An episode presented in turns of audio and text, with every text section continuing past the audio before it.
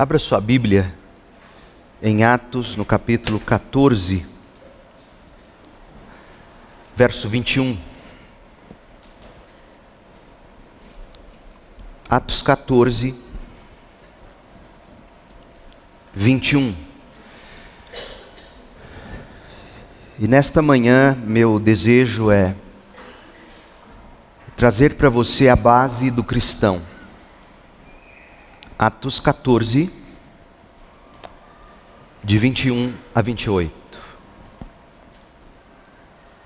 Depois de terem anunciado o Evangelho, as boas novas em Derbe, e feito muitos discípulos, Paulo e Barnabé voltaram a Listra, Icônio e Antioquia da Pisídia, onde fortaleceram os discípulos. Eles os encorajaram a permanecer na fé, lembrando-os de que é necessário passar por muitos sofrimentos até entrar no reino de Deus. Paulo e Barnabé também escolheram presbíteros em cada igreja e com orações e jejuns os entregaram aos cuidados do Senhor em quem haviam crido. Então viajaram de volta pela Pisídia até a Panfilha. Pregaram a palavra em Perge e desceram para a Atália.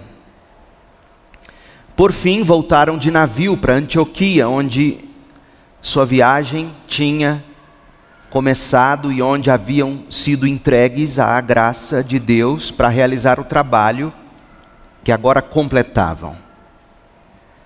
Quando chegaram a Antioquia, reuniram a igreja e relataram tudo que Deus tinha feito por meio deles e como Deus tinha aberto a porta da fé também para os gentios. E Paulo e Barnabé permaneceram ali com os discípulos da igreja de Antioquia, da Síria, por muito tempo. Esta é a palavra do Senhor.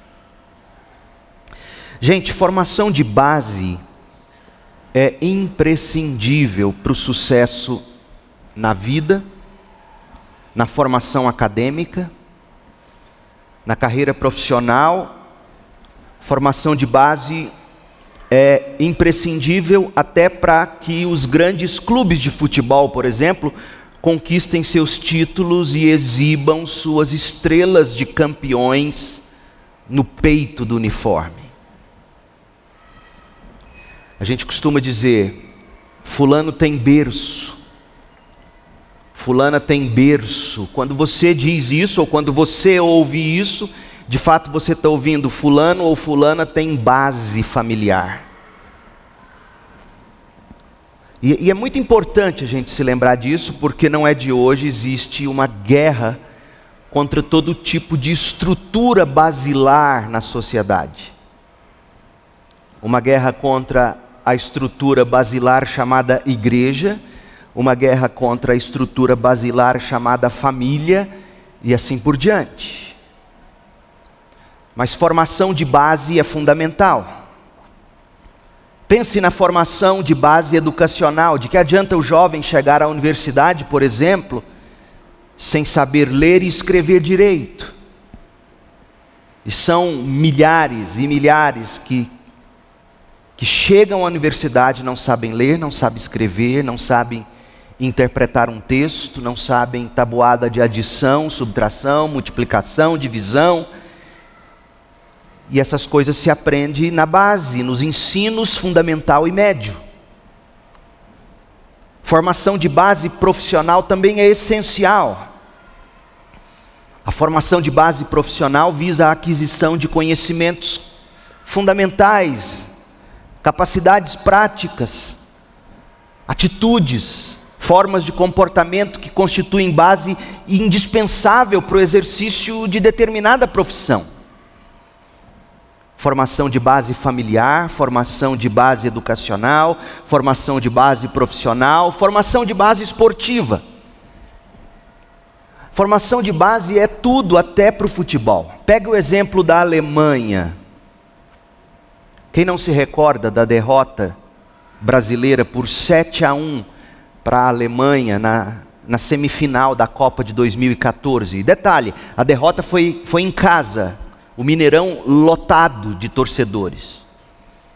Isso mesmo, o Brasil e o mundo assistiram ao maior vexame da seleção brasileira em todos os tempos acontecer aqui dentro de casa.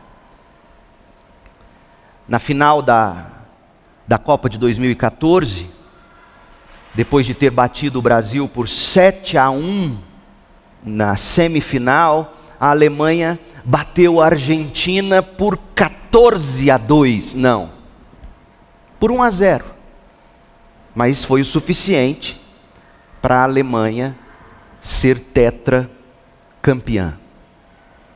Qual foi o segredo da Alemanha? O segredo da Alemanha foi a reestruturação da base do futebol. Em 2000, a seleção alemã foi eliminada ainda na primeira fase da Eurocopa. Em 2002, a Alemanha perdeu por 2 a 0 para o Brasil na semifinal. Sabe o que eles fizeram? A partir de 2004,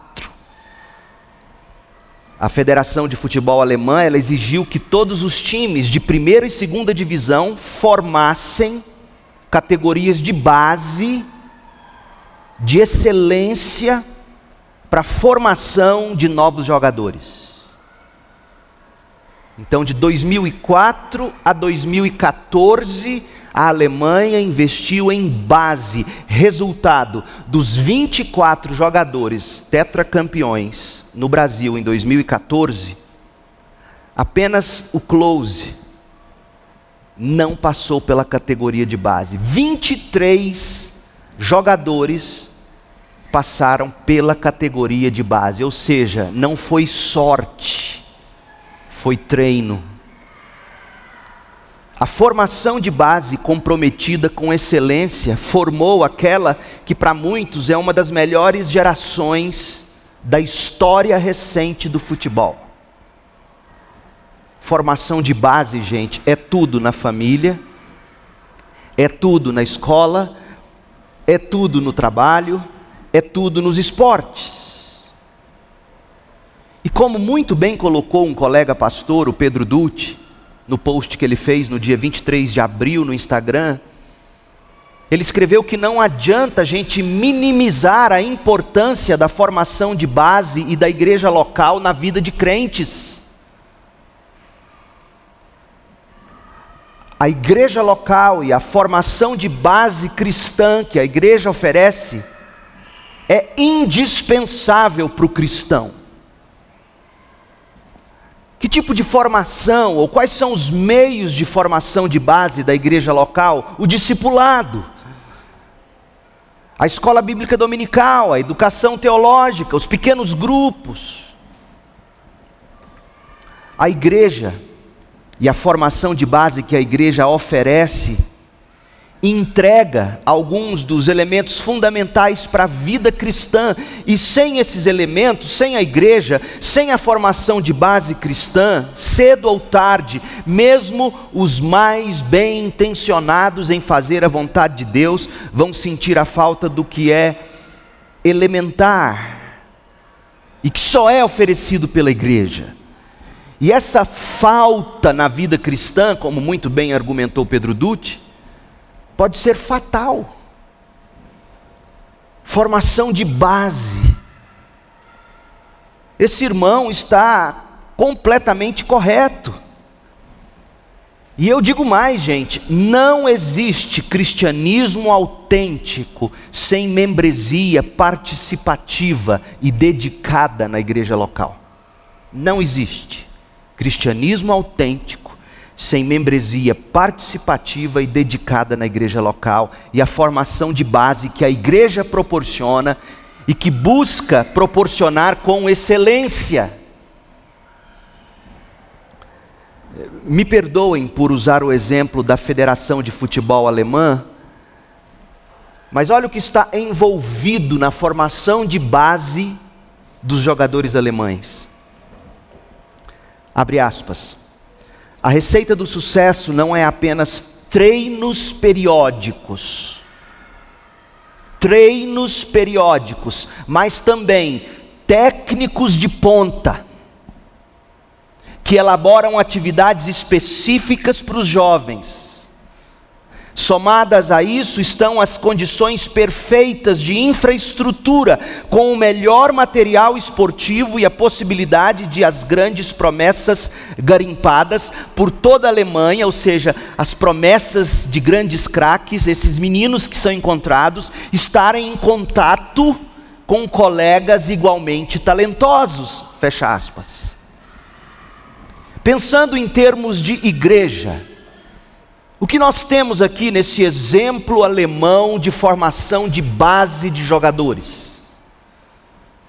Nós temos a, a, dedicação periódica aos treinos, no nosso caso, a dedicação periódica à pregação, ao estudo bíblico, ao discipulado, ao pequeno grupo, dedicação periódica. Nós temos treinadores de ponta, no nosso caso, pastores e líderes bem qualificados para o cuidado e a edificação do rebanho. Nós temos atividades específicas, no nosso caso, prática cristã, do amor e das boas obras.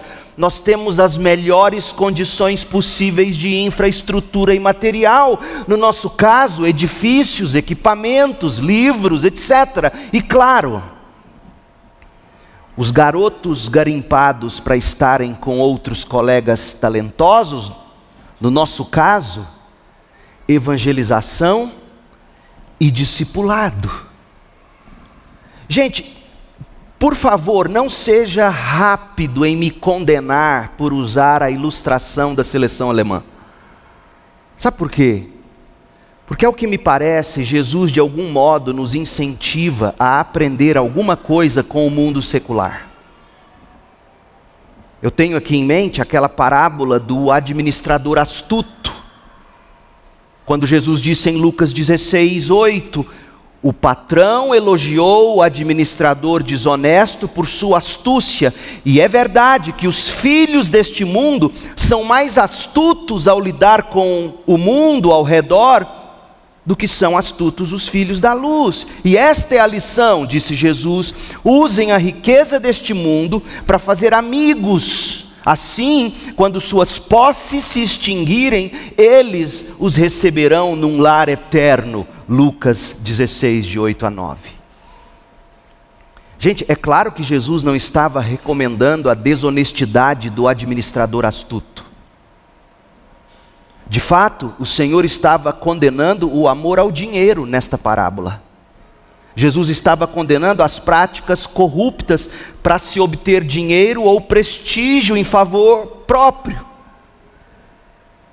Tudo isso Jesus condenou aqui, mas assim, nessa parábola, o reconhecimento da parte de Cristo, da habilidade do mundo para garantir seus próprios interesses, mesmo que no mundo, claro, tenham que agir desonestamente.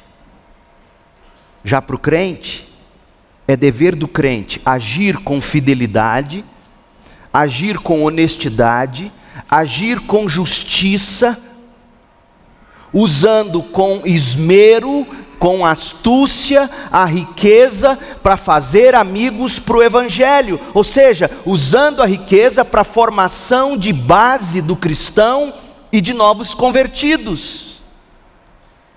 Portanto, crentes, a gente precisa de recursos recursos financeiros para a infraestrutura da igreja, recursos financeiros para a formação de grandes obreiros.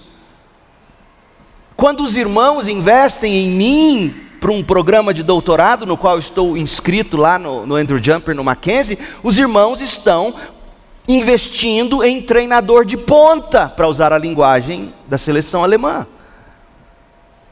É isso que a igreja tem que fazer: treinar seus obreiros, investir na sua estrutura, investir em material, ter condições de que novos discípulos se agreguem e esses novos discípulos, bem discipulados e treinados e capacitados, também façam outros discípulos. Nós temos que aprender neste ponto com a astúcia do mundo. Mas não é assim que a gente faz. Quando a coisa é para a igreja, a gente dá sobras. Para nossa casa, a gente compra o melhor material de ponta. O melhor celular, o melhor computador, mas ai, quando a gente vai discutir em alguma comissão, eu não estou falando da CIB, não. Eu conheço igreja, não é de hoje. Antes de ser pastor aqui, eu fui por 13 anos pastor em, em Campinas, São Paulo, e aí Pessoas que você sabe tem o melhor equipamento na mão, no carro, na casa, quando vai discutir alguma coisa para a igreja, ah, não, isso aí não. É vergonhoso. É vergonhoso. E Jesus ensina a gente com honestidade, com fidelidade, com justiça, a gente usa com esmero a riqueza que Deus nos dá para a gente investir no que for possível em termos de formatar treinos periódicos, técnicos de ponta, atividades específicas, infraestrutura, material e assim por diante. Porque a igreja quer formação de base e ela precisa dessas coisas. Agora você acha que eu fugi do tema, né? Eu não fugi do tema. Eu não fugi do texto que nós temos em tela. Preste atenção em Atos 14, a partir do verso 21. Preste atenção ao que Paulo e Barnabé estavam fazendo nessa narrativa. Paulo e Barnabé estavam investindo na base dos cristãos. Paulo e Barnabé estavam investindo na igreja Paulo e Barnabé estavam investindo em igrejas locais para a formação de base dos cristãos. Meu povo, eles estavam cumprindo a grande comissão de Jesus, ir fazer discípulos de todas as nações, e eles cumpriam a grande comissão formando igrejas, fortalecendo igrejas, como nós veremos, porque a base da grande comissão é a igreja local, meu povo. Está claro nesse texto. Portanto, assim como o diabo tem agido veementemente para destruir a estrutura de base chamada família, ele está igualmente preocupado em destruir a estrutura de base chamada igreja. Do mesmo modo que o diabo diz: não, existem muitas formas de família. O diabo também diz: crente não precisa de igreja, de estrutura, de. Será que não, gente? Será que, que as estruturas de governo das igrejas é invenção de homens ou instrução dos apóstolos? Será que certa burocracia na administração de uma igreja é coisa de homens ou do Espírito? Vamos olhar para esse texto. Vamos ver o que Paulo e Barnabé nos ensina sobre a base do cristão, sobre a igreja local. Recapitulando, Paulo e Barnabé estavam fora da igreja mãe deles havia meses, alguns falam de seis a oito meses, desde que Paulo e Barnabé deixaram Antioquia da Síria e deram início à primeira viagem missionária. Eles foram enviados, Paulo e Barnabé, Atos 13, abra a Bíblia, acompanha na Bíblia comigo, para você ter uma noção da, da, da, imagem geral, da figura toda. Eles, eles foram enviados em missão pela igreja de Antioquia da Síria, em Atos 13, de 1 a 3. De lá eles navegaram para a ilha de Chipre, partiram do porto de Seleucia, Atos 13, 4. Chipre era a terra natal de Barnabé, eles pregaram Cristo por toda parte, eles confrontaram Elimas, o feiticeiro, e eles ganharam para Cristo o governador Sérgio Paulo, Atos 13, de 5 a 12. Em seguida, eles navegaram para Perge, onde, pelo que a gente lê em Gálatas, parece que Paulo lá contraiu malária. Alguns estudiosos sugerem isso. Em Perge, Marcos abandonou a missão e voltou para Jerusalém, Atos 13, 13. Então, subindo pelos montes Tauro, montes ao sul da Turquia, ao norte de Tarso, que era a terra natal de Paulo, Paulo e Barnabé foram para outra Antioquia, para a cidade de Antioquia da Pisídia, região da Galácia, trevo de acesso para a Ásia Menor. E foi lá que Paulo pregou o primeiro, o primeiro sermão de que temos registro em Atos 13, de 14 a 52. Icônio foi a próxima parada. Depois a cidade pagã de Listra, onde Paulo e Barnabé foram quase adorados como deuses, só que na sequência Paulo foi apedrejado e deixado como morto em cima dos entulhos fora da cidade. Atos 14, de 1 a 19. Mas Paulo sobreviveu milagrosamente ao apedrejamento. E esse apedrejamento, de fato, foi uma tentativa popular de execução incitada pelos líderes judeus. Paulo, milagrosamente vivo, continuou viagem com Barnabé para Derbe, onde eles pregaram o evangelho e colheram muitos frutos na forma de novos convertidos. Atos 14, de 20 a 21. E nesse ponto da missão, os missionários Paulo e Barnabé entenderam que tinha chegado o tempo de de Deus para eles voltarem à base. E onde era a base? Não se esqueça, onde era a base? Antioquia da Síria, Atos 13, de 1 a 3. Aquela igreja que junta, orou, jejuou, entendeu a direção de Deus, separou Paulo e Barnabé para a obra missionária, e eles vão e fazem esse círculo inteiro que eu acabei de descrever. E aí eles entendem chegou a hora de voltarmos à base. Portanto, o que a gente vai examinar agora no, nos versículos finais de Atos 14, versos 21 a 28, é o retorno de Paulo e Barnabé à igreja que os enviou para a primeira viagem missionária. Que, aliás, é a primeira viagem missionária da igreja cristã na história. Portanto, é sim o modelo para qualquer igreja e para qualquer projeto missionário. Só que nesse retorno, Paulo e Barnabé vão passar visita às igrejas que foram recém-plantadas por eles. Eles, no caminho de vinda, plantaram essas igrejas, e agora de volta à Antioquia da Síria, eles visitam as igrejas. E assim eles procedem com o propósito de fortalecer a base dos cristãos nas igrejas que foram estabelecidas ao longo do caminho de ida. Então, com isso em mente, leia comigo de novo 14, verso 19. Atos 14, 19. Então alguns judeus chegaram da Antioquia e Icônio e instigaram a multidão. Apedrejaram Paulo e o arrastaram para fora da cidade, pensando que Paulo estivesse morto. No entanto, quando os discípulos o rodearam, Paulo se levantou e entrou novamente na cidade. No dia seguinte, partiu com Barnabé para Derbe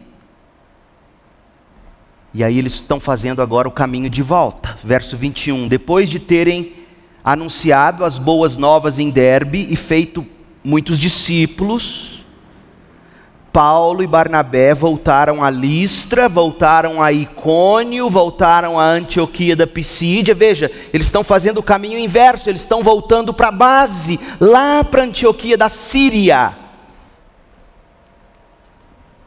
Então você não pode perder de vista. Paulo e Barnabé plantaram na ida e na volta eles estão cultivando. Eles estão investindo na base. Sabe por quê, gente? Porque o evangelho é também para crentes. Alguém poderia dizer: Paulo, Paulo não tinha que perder tempo com esses crentes. Paulo tinha que continuar evangelizando os perdidos. Mas Paulo entende que caminho de volta fortalecendo igrejas e crentes é obra de Deus. Porque no plano de Deus não existe cristianismo autêntico sem formação de base, sem membresia comprometida na igreja local. Essa é a segunda etapa da primeira jornada missionária. Esse caminho de volta, passando pelas igrejas plantadas recentemente. E essa segunda etapa é a etapa mais negligenciada do trabalho pastoral ou da obra missionária. É fácil a gente menosprezar, é fácil a gente ignorar o cultivo e a formação de base dos cristãos. Mas, mas, mas o que Paulo e Barnabé estão fazendo aqui foi crucial para a expansão do cristianismo. E é crucial para a saúde cristã hoje. Enquanto a primeira parte dessa jornada foi para evangelismo, plantação de igrejas, a segunda parte seria para formação, para edificação dos novos convertidos. Por quê? Porque essa havia sido a instrução de Cristo, Mateus 28, de, de 18 a 20. Vão, façam discípulos, batizando-os, ensinando-os a obedecerem a todas as ordens de Jesus. E aí, cumprindo a grande comissão do Senhor e Mestre, Paulo e Barnabé reuniram coragem e refizeram o trajeto ao inverso. Seguiram o caminho de volta. E recorde-se, esse caminho de volta era pelo rastro de sangue que Paulo foi deixando no caminho de ida. Quase morreu apedrejado. Esse caminho de volta é seguindo o rastro dos cacos do coração quebrado ao longo do processo de ida. E aí eles passam em Listra, eles passam em Icônio, eles passam em Antioquia da Pisídia, para dar aquelas novas igrejas instrução espiritual vital. E desse modo, a viagem de volta àqueles lugares de origem, o que eles fizeram, o que eles ensinaram, como eles ensinaram, as prioridades que eles deram, propõem para nós o plano bíblico para a formação de base de igrejas e de crentes. Então, se você quer saber por que, que o pastor, por que, que a igreja faz do jeito que faz, olhe comigo para esse texto e veja por quê. Porque a gente tem que seguir esse exemplo. Que, que esses apóstolos fizeram no caminho de volta? Qual foi o plano deles? Em primeiro lugar, fortalecimento. Fortalecimento. A primeira parte do plano de formação de base fortalecimento das igrejas organizadas. Olha o verso 21. Depois de terem anunciado as boas novas em Derbe e feito muitos discípulos, Paulo e Barnabé voltaram a Listra, Icônio, Antioquia da Pisídia, onde, olha o verbo, fortaleceram os discípulos. Crente precisa de fortalecimento. O grande estudioso do grego bíblico, pastor Batista, professor por muitos anos do Seminário Batista do Sul dos Estados Unidos, o A.T. Robertson. A propósito, ele se formou em Wake Forest, na Carolina do Norte, onde eu fiz o meu mestrado. E ele era um, um, grande conhecedor do grego, uma das, a, a, melhor gramática grega em língua inglesa até hoje foi a que ele produziu. E ele escreveu que o verbo fortalecer, aqui no verso 22, é raramente usado no Novo Testamento. E, e ele pode ser traduzido como tornar mais firme, dar mais força. A gente poderia traduzir como carregar, Sabe quando o celular está acabando a bateria e você carrega a bateria? Essa é a ideia. Sabe quando o relógio automático está parando e você dá corda para ele não parar? Essa é a ideia. Paulo e Barnabé sabiam que crentes precisam ter baterias recarregadas. Paulo e Barnabé sabiam que crentes precisam de corda de vez em quando e esse de vez em quando é constantemente. E é isso que eles estão fazendo. Então, se às vezes você se pergunta para que tanto culto, para que tanto estudo bíblico, para que tanta coisa? Porque crentes precisam ser fortalecidos. Esses novos crentes tiveram apenas introdução à verdade no primeiro contato estabelecido por Paulo e Barnabé. Sim, eles tiveram o bastante para salvá-los, para inseri-los no corpo de Cristo, a igreja. Mas agora eles precisavam de um conteúdo mais completo, eles precisavam de carne, pele, que fossem adicionadas àqueles ossos espirituais. Afinal de contas, ouça, crente, o Evangelho, quando é presumido, em breve ele é esquecido. O Evangelho presumido, em breve será esquecido. O Evangelho presumido, em breve será esquecido. Ou seja, quando você parte do pressuposto que o crente já sabe o Evangelho e não trabalha para fortalecer o que é o Evangelho e como ele se desdobra, em breve todo mundo esquece o que é o Evangelho. Ah, não, mas é crente, todo mundo sabe. Ah, é?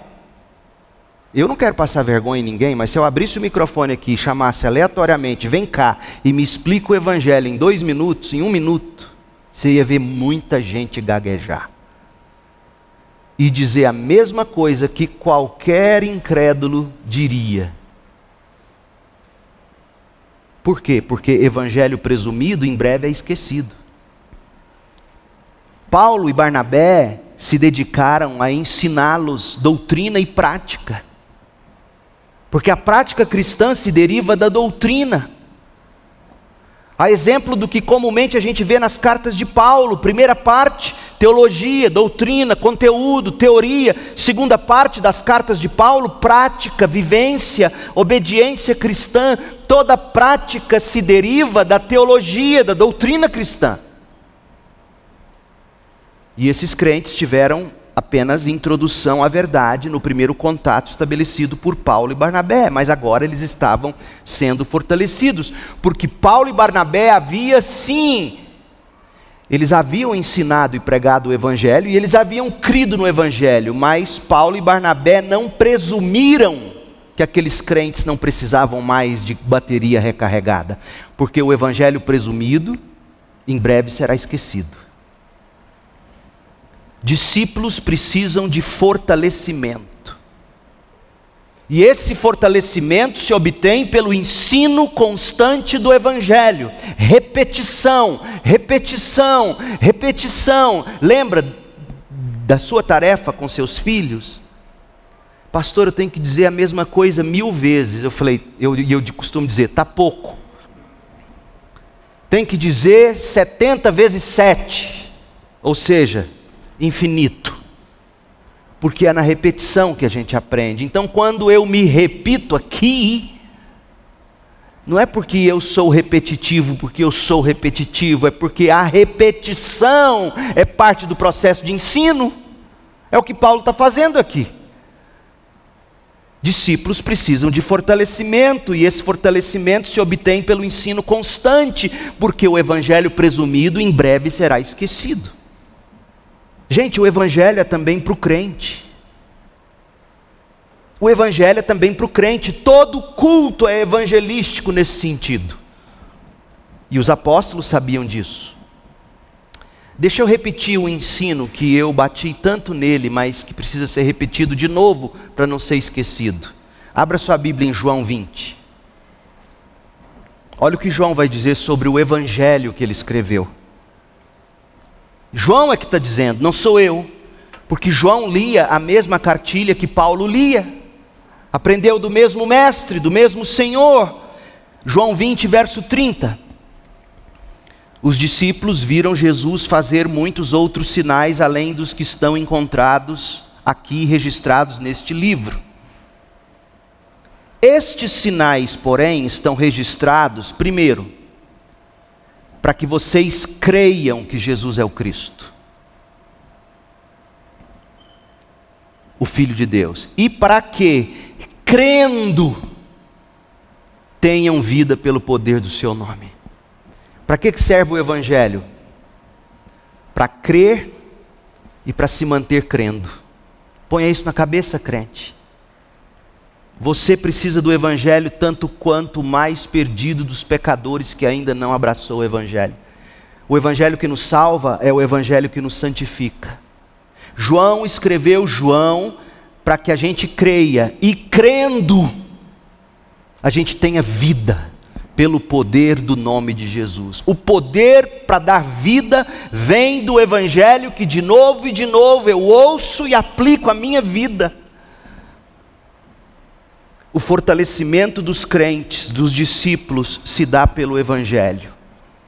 Se dá pela pregação sistemática da Bíblia, com conteúdo centrado no Evangelho de Cristo. É pelo Evangelho que nós somos salvos e é pelo mesmo Evangelho que nós somos santificados. Foi por isso que Paulo e Barnabé, de volta a Atos 14, 22, Paulo e Barnabé, o que, que eles fizeram?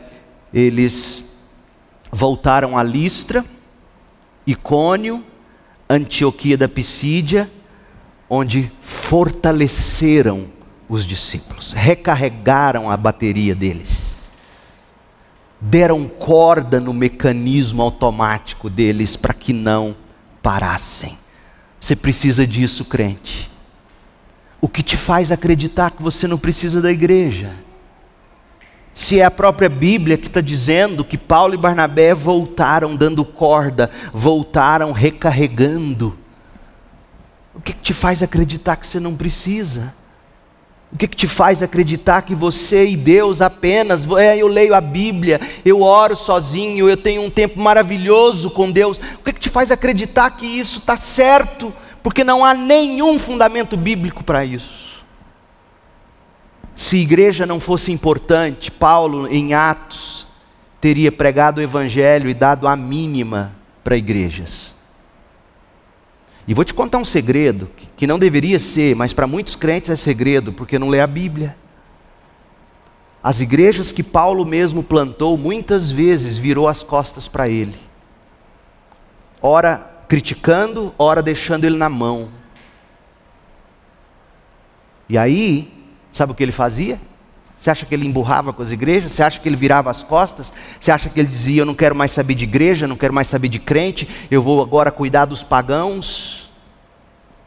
Até porque eu sou bem mais bem recebido pelos pagãos do que por crente. Eu chego em algumas cidades, eles, eles me idolatram, eles me tratam como um Deus. Foi assim comigo e Barnabé. Olha como teria sido fácil a tentação para Paulo.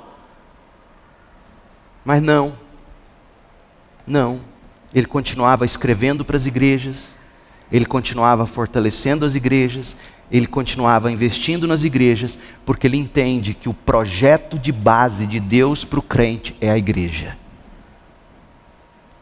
Segundo, segunda coisa que eles fazem, Atos 14, 22, eles encorajam. Além do fortalecimento, a formação de base requer encorajamento. Verso 22, presta atenção nos verbos. Onde fortaleceram os discípulos, ponto. Nessas igrejas, no caminho de volta, Paulo e Barnabé os encorajaram a permanecer na fé. Você, para permanecer na fé, precisa de fortalecimento pelo Evangelho precisa de encorajamento. Agora vem a base bíblica. Gente, eu já cansei de ouvir isso, não é de hoje. Pastor, às vezes você fala muito de sofrimento, fala de coisa boa da igreja, fala de coisa boa da vida. Quantas pessoas eu perdi ou saíram da igreja lá em Campinas, porque às vezes eu ficava rebatendo e falando de sofrimento, como eu falo aqui. Será que eu estou certo em fazer isso? Será que essa é a ênfase? Será que é assim que a gente encoraja crente? Deixa a Bíblia responder para você. Olha como é que Paulo e Barnabé encorajam a igreja. Olha como é que Paulo, se Paulo tivesse aqui hoje, Barnabé pregando, olha como ele encorajaria a gente. Eles os encorajaram a permanecer na fé, lembrando-os de que é necessário passar por muitos sofrimentos até entrar no reino de Deus. Lembrando-os de que é necessário passar por muitos sofrimentos até entrar no reino de Deus. lembrando-os de que é necessário passar por muitos sofrimentos até entrar no reino de Deus. Gente, perceba, o encorajamento dos discípulos se dá pela pintura correta da realidade. Pastor é um pintor da realidade. O encorajamento é oferecido pela lembrança da realidade à luz do Evangelho. Olha o que Paulo faz, olhe de novo, verso 22. Paulo e Barnabé os encorajaram a permanecer na fé, pintando a realidade, lembrando-os de que é necessário passar por muitos sofrimentos. Eles, eles pintam a realidade, eles não douram a pílula mas eles pintam a realidade e jogam sobre ela a luz do Evangelho, como os quadros de Rembrandt.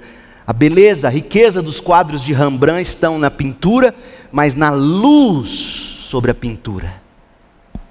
A, luz ali na própria pintura, não na luz que você coloca para iluminar o quadro. Ele usa de luz na própria tinta. E onde está a luz? Está no que ele diz a seguir é necessário passar por muitos sofrimentos, realidade, até entrar no reino de Deus. O fim último da vida é Deus, é entrar no reino de Deus, é, é ver Deus, é, é ser recebido por Deus, é abraçar a Deus, e nesse caminho nós vamos passar por muitos sofrimentos. O encorajamento consiste em pintura da realidade com luz do Evangelho. Parte do trabalho pastoral, gente, é destruir fantasias. Parte do trabalho pastoral é destruir fantasias, fantasias do tipo: a regra é saúde, a regra é prosperidade.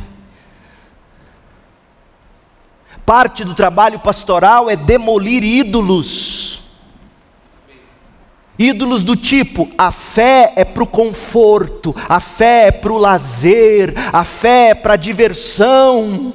Não! A fé é para você vencer o mundo, vencer o mundo no sentido de não perder a fé, não perder a esperança, não perder o amor e entrar no reino de Deus, venha o que vier pelo caminho. Trabalho pastoral é destruir fantasias, é demolir ídolos Parte do trabalho pastoral é, é também pintar a realidade. Pintar a realidade dizendo coisas do tipo: nós sofreremos, nós teremos aflições, no mundo teremos aflições, disse Jesus. Viver piedosamente em Cristo Jesus nos fará padecer perseguição, 2 Timóteo 3,12. É trabalho do pastor pintar a realidade sem dourar a pílula mas é também trabalho dele pontuar a esperança última dos crentes. Entrar no reino de Deus.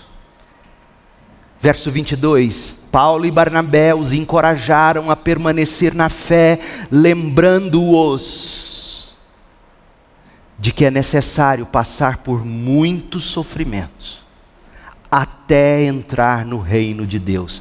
Isso é encorajamento de verdade. Paulo e Barnabé fortaleceram, porque a formação de base envolve fortalecimento, recarregar a bateria de crente. Parte do meu trabalho é isso. Recarregar a bateria de crente, dar corda no mecanismo dos crentes. Parte do meu trabalho também envolve encorajar crente, pintando a realidade à luz da esperança eterna. Meu povo, nós na porta do hospital, quinta-feira, orando pelo Vinícius. Pai, mãe, avô, familiares, igreja, mais de 70 pessoas orando por ele lá na porta do hospital. Como você encoraja uma família num momento como esse? um pastor chegar lá e dizer coisas boazinhas, bonitinhas e, e de repente não fosse essa a realidade. Até o último instante, quando o Orlando me passou a palavra para eu fazer as considerações finais, eu orando e dizendo: Deus, me dá uma palavra para encorajar esses pais. Afinal, o filho está na UTI, sem perspectiva de melhora. E na hora me veio o texto de João 11, a palavra de Deus nunca erra. E a palavra de Deus diz em João 11, 4, que Jesus, quando ouviu que aquele a quem ele amava estava doente, ele disse: Essa enfermidade não será para a morte. Mas Jesus esperou dois dias e Lázaro morreu. E na hora me veio a convicção: essa doença, essa enfermidade, esse estado do Vinícius não é para a morte, porque mesmo que ele morra, ele viverá. Essa é a esperança. É assim que se pinta a realidade, crente. E aí, quando eu encontrei no hospital ontem, que eu vi ele chorando e eu emocionado e falando com ele, eu falei: Vinícius, sabe o que eu disse ali na porta, quinta-feira à noite? Que isso aqui não seria para a morte. De um jeito ou de outro, vivendo ou morrendo, você viveria. Essa é a esperança de que adiantaria eu chegar lá e decretando: está curado em nome de Jesus, está vai reviver, vai ressuscitar aqui agora, você vai ver, vai voltar para os braços do papai e da mamãe. Não, essa nem sempre é a realidade. A realidade é ainda que eu morra, em Cristo eu viverei. Pastores pintam a realidade, destroem fantasias, eles demolem ídolos com a palavra de Deus, com a esperança última do Evangelho. E de fato, o estado do Vinícius não foi para a morte. E não teria sido, mesmo que ele tivesse morrido. Porque a grande vitória, crente, não é a cura de quem você mais ama. A grande vitória é entrar no céu. Terceiro, Formação de base, além de fortalecimento, além de encorajamento, formação de base envolve, pasme, estrutura de governo. A Bíblia destrói ídolos, destrói fantasias. Porque muita gente diz hoje, não, olha, vida com Deus, vida em igreja, não tem que ter nada de estrutura, isso é coisa de homens. Mas nós vamos ver Paulo estabelecendo estrutura de governo e pastoreio nas igrejas. Verso 23. Paulo e Barnabé também escolheram presbíteros em cada igreja. Tem duas coisas que eu quero notar aqui. Primeiro, a igreja precisa de pastor. O trabalho de base é feito por pastor. Ovelhas precisam de pastor, melhor. Preste atenção no plural. Pastores.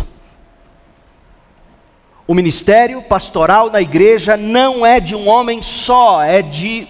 Vocês acham que essas igrejas eram grandes? Quantos membros vocês acham que tinha nessas igrejas do começo? Sei lá, 100? Estou sendo generoso. Eram igrejas pequenininhas. E Paulo e Barnabé estabelece presbíteros, pastores porque o ministério pastoral na igreja é plural, é colegiado, é coletivo. Exercido por um grupo de homens, conforme o próprio Lucas, inspirado pelo Espírito Santo, escreveu: presbíteros, homens qualificados, segundo se lê em 1 Timóteo 3, de 1 a 7, Tito 1, de 5 a 9. A formação de base requer pastores ou presbíteros para quê? E vou te dizer mais, gente.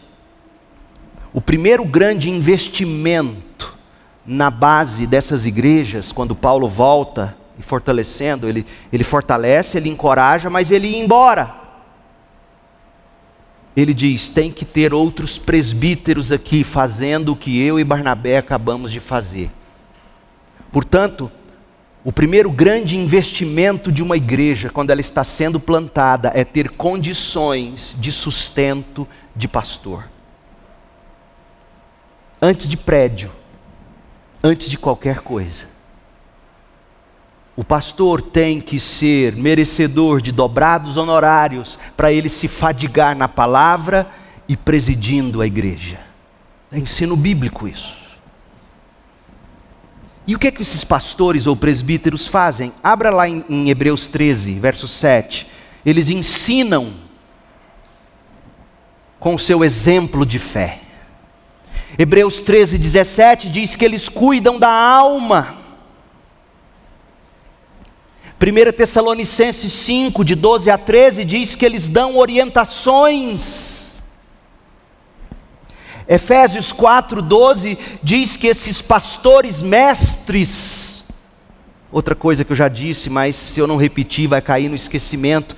Tem gente que gosta de dizer assim: Fulano é pastorzão, Cicrano é um professor. Na Bíblia não existe essa esquizofrenia. O pastorzão é professorzão ou tem alguma coisa errada. Porque Paulo diz: pastores mestres são. Aí você vai dizer, mas aqui tem o E.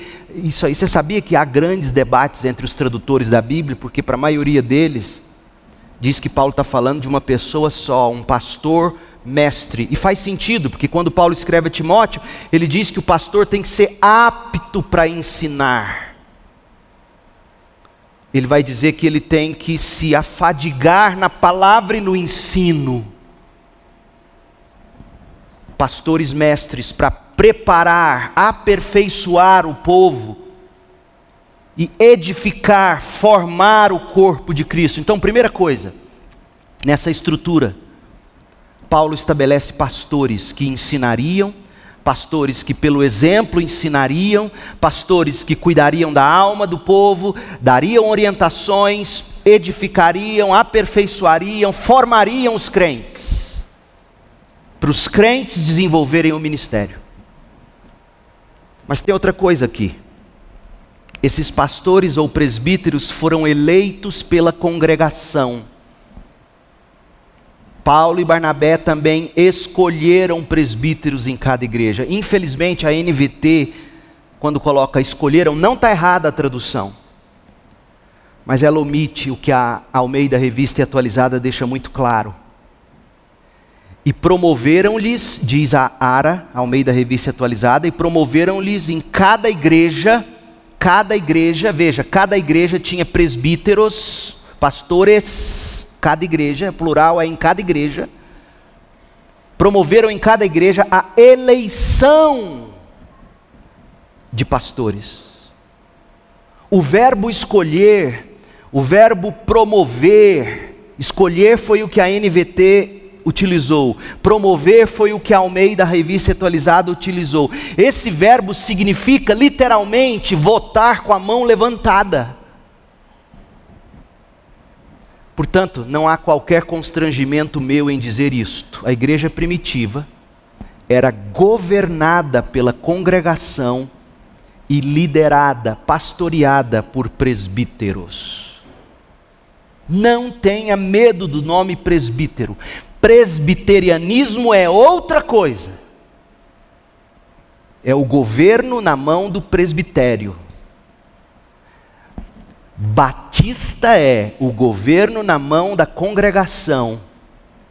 E essa congregação levanta a mão votando presbíteros, pastores que vão liderá-los, que vão pastoreá-los e que por sua vez também vão prestar contas de seu ministério à congregação.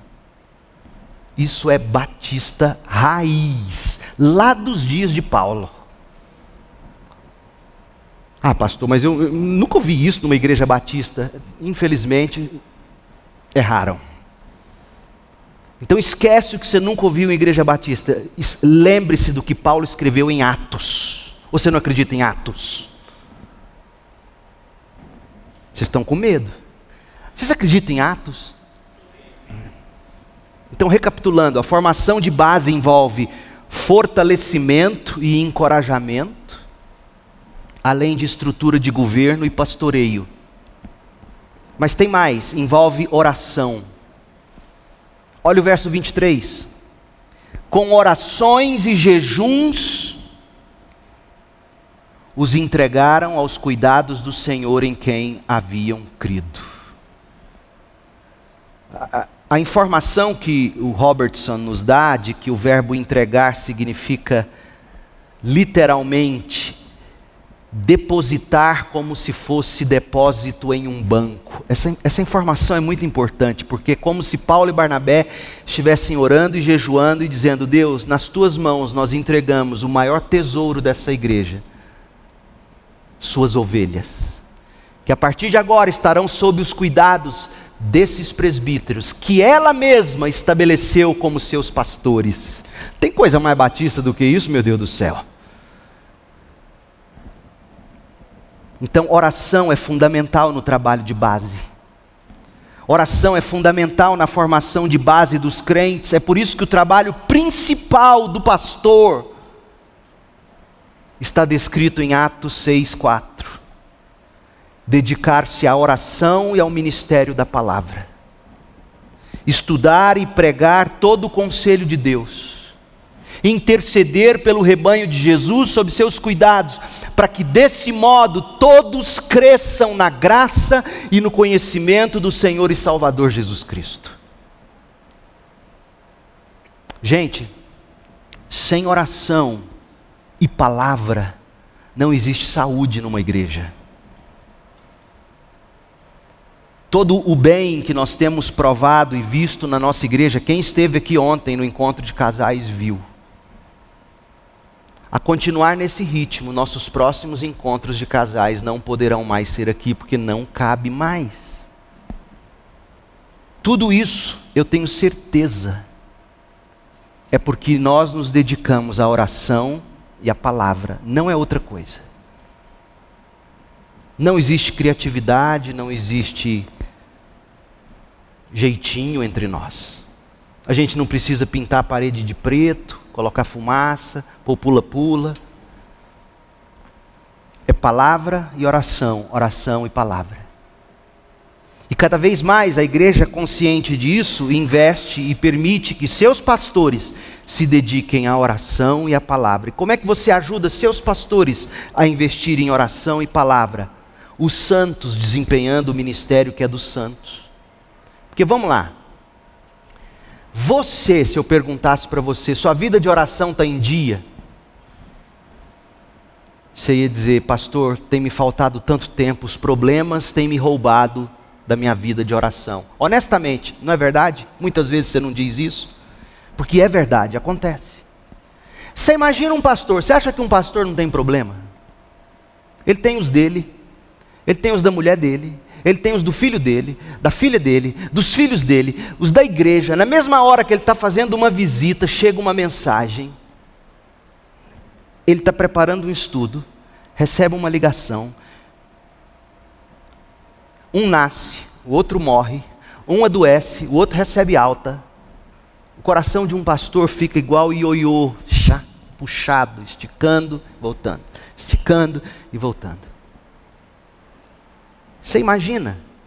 Se não existe uma estrutura de igreja, uma estrutura diaconal, uma multiplicidade de outros pastores, cuidando do rebanho e das coisas do ministério, como que um homem de Deus vai orar, estudar para pregar como tem que ser? Não dá conta. Não é à toa que o que a gente vê nos púlpitos das igrejas seja um fracasso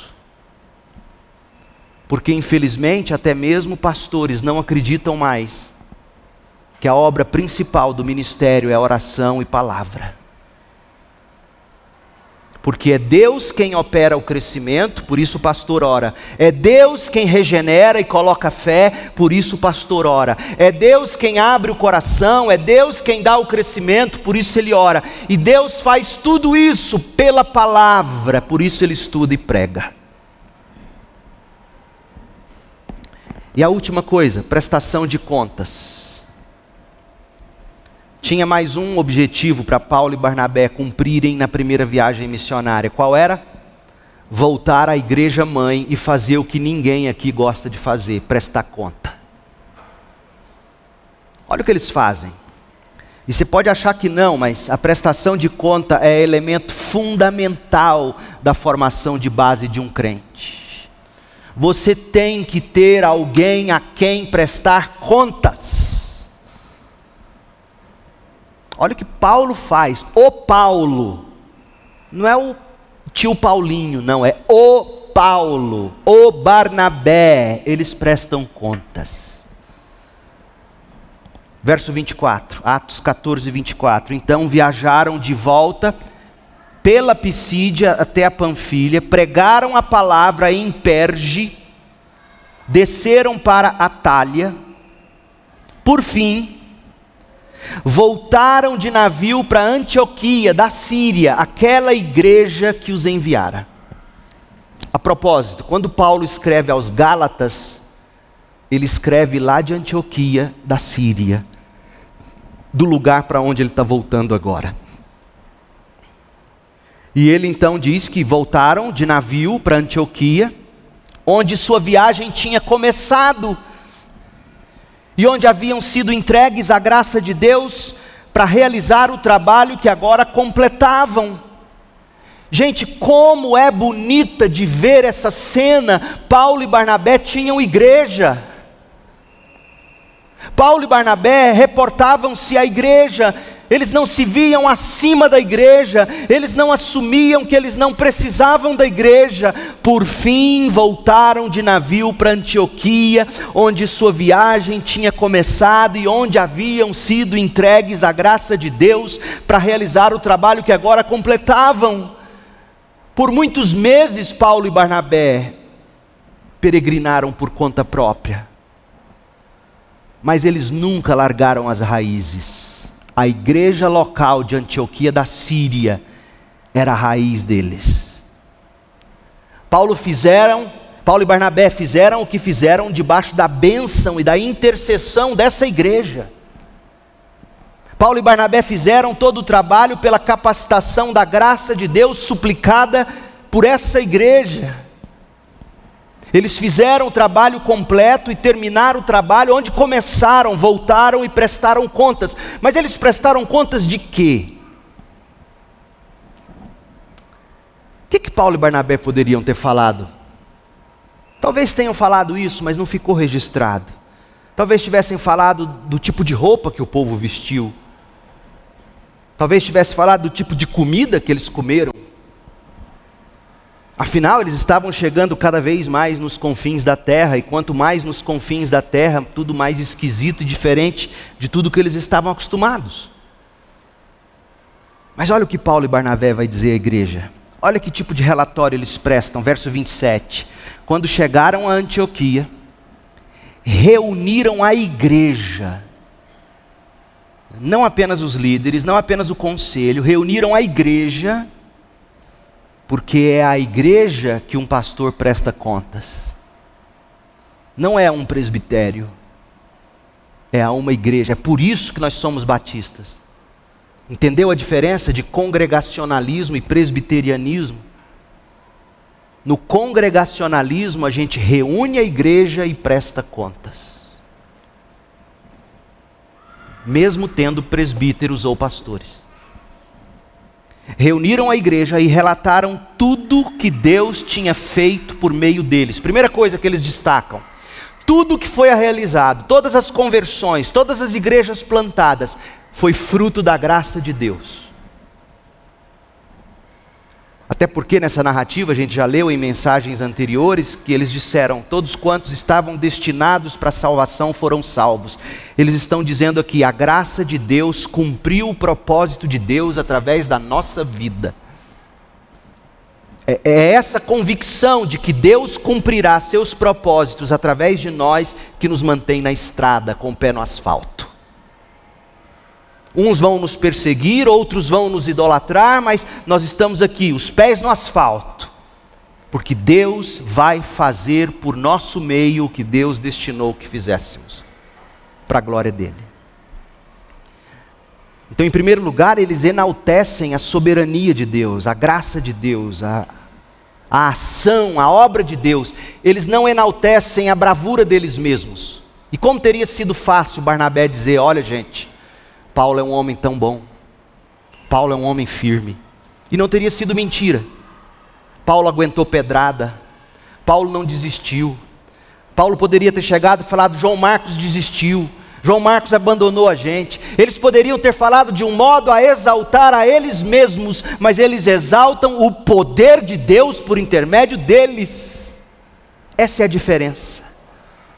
É por isso que nossa igreja não tem o hábito de colocar na porta a foto do pastor dizendo Ministério Pastor Leandro Peixoto. Porque não sou eu, não somos nós, é Deus por nosso intermédio. Esse é o relatório que a gente presta, o que Deus faz por nosso intermédio. Mas mais do que isso, Paulo e Barnabé falam que Deus também abriu uma porta.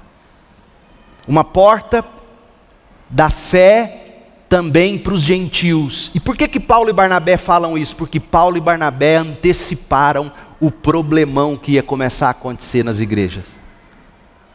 Capítulo 15, que a gente vai estudar, nós vamos ver o primeiro concílio da igreja, porque tem muito gentil na igreja, gente que come coisa diferente, gente que come. Você acha que você poderia comer bauru sentado com um judeu? Presunto? De jeito nenhum. Eles não sentavam à mesma mesa, judeu e gentil.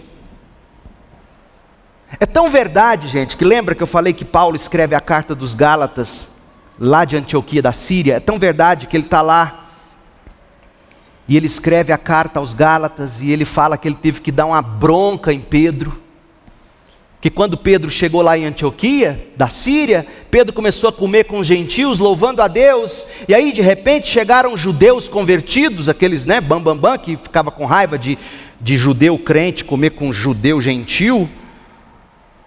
E aí Paulo diz que quando Pedro viu esses judeus crentes legalistas chegando, Pedro parou de comer com gentil. E pior, até Barnabé foi influenciado, até Barnabé parou de comer. E Paulo teve que dar uma bronca nos dois. Hipócritas, Paulo falou para eles. Que hipocrisia é essa, Pedro? Que hipocrisia é essa, Barnabé? A gente viajou, a gente pregou, a gente viu o evangelho salvando gentil e agora, porque tem judeu legalista aqui, crente legalista, vocês não querem comer com eles, vocês estão anulando a graça de Deus. Então, Paulo e Barnabé, quando dão um relato na igreja de Antioquia, eles estão dizendo duas coisas. Primeiro, é Deus quem opera por meio de nós. Mas, segundo, quando Deus age abre portas, nós vamos ter que lidar com situações que vão requerer de nós humildade, fidelidade bíblica e sabedoria e muito amor, que é o que virá no capítulo 15. Portanto, concluindo, quando eu era pequeno ou estudava o ensino médio, fazendo vestibular, na época a gente tinha uma linguagem que dizia assim: Fulano tem base para passar em qualquer faculdade. Acho que ainda se usa isso. Fulano não tem base para passar no vestibular. Base dizia respeito à capacidade do candidato. Fruto do bom preparo durante os anos de ensino fundamental e ensino médio. Formação de base é tudo na vida. E com base em tudo que Paulo nos ensinou sobre a igreja, deixe-me dar algumas coisas rápidas e práticas. Primeiro, reconheça a importância da igreja local jovem, adolescente, quando você prestar Enem em outra cidade, pensar em se mudar para outra faculdade, a coisa mais importante quando você pensar em algo assim, não é encontrar a faculdade, é saber lá do lado vai ter uma igreja para mim. Porque o que eu tenho visto de pessoas naufragarem na fé, porque ganham o mundo, ganham a faculdade, e perdem contato com a igreja local e naufragam na fé. E aí você passa no vestibular, você se matricula na faculdade, você aluga o pensionato. E aí um dia você lembra, ah, eu tenho que achar uma igreja. Aí você nunca acha a igreja. Aí você vem visitar a gente eu pergunto: e aí, achou a igreja? Ih, pastor, é tão longe. Não tem dado para ir. Desculpa. Não cometa esse erro. Você precisa de uma igreja local, você precisa de fortalecimento, você precisa de encorajamento, você precisa de uma estrutura de governo, você precisa de pastores, você precisa de prestação de contas, e tudo isso se dá numa igreja local. Você vai prestar vestibular? Que preste. Você vai passar num concurso? Que passe. Você vai ser transferido de trabalho? Que assim seja. Mas a coisa mais importante, antes de encontrar a casa para morar, é a igreja para congregar. Segundo, aplique-se à sua formação de base. Você precisa de um relacionamento de discipulado com alguém. Você precisa estar num pequeno grupo.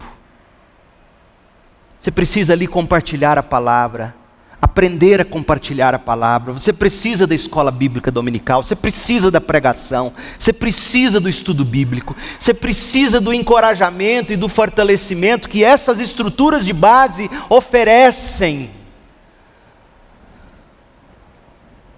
Mas a primeira coisa é você precisa começar rendendo-se a Cristo. Arrepender do pecado, crer em Cristo identificar uma igreja bíblica saudável, professar sua fé pelo batismo e viver ativamente na igreja.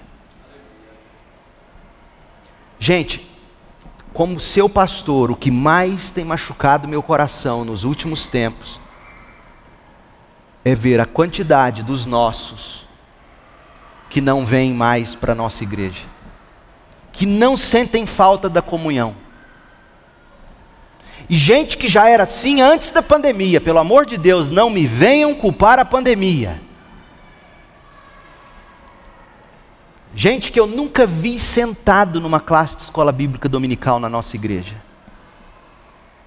Gente que eu não vi ser assíduo, gente que eu não vi discipular alguém, gente que eu não vi trazer outro para Jesus. Como isso corta, rasga meu coração. Não estou sendo hipócrita. É o que mais me machuca ver como tem crente com C minúsculo achando que não precisa da igreja. Você precisa da igreja. Deus te salva e traz você à submissão ao corpo de Cristo, no corpo de Cristo, a essa estrutura de governo que Deus mesmo estabelece, pastores, líderes, para você ser encorajado, fortalecido, para você prestar contas sim da sua vida, não nos detalhes, não nas coisas superficiais, não da sua intimidade, mas da sua caminhada com Deus, do seu caráter, da sua vida, do que você faz sim com o seu corpo. É isso que o Novo Testamento ensina sobre membresia.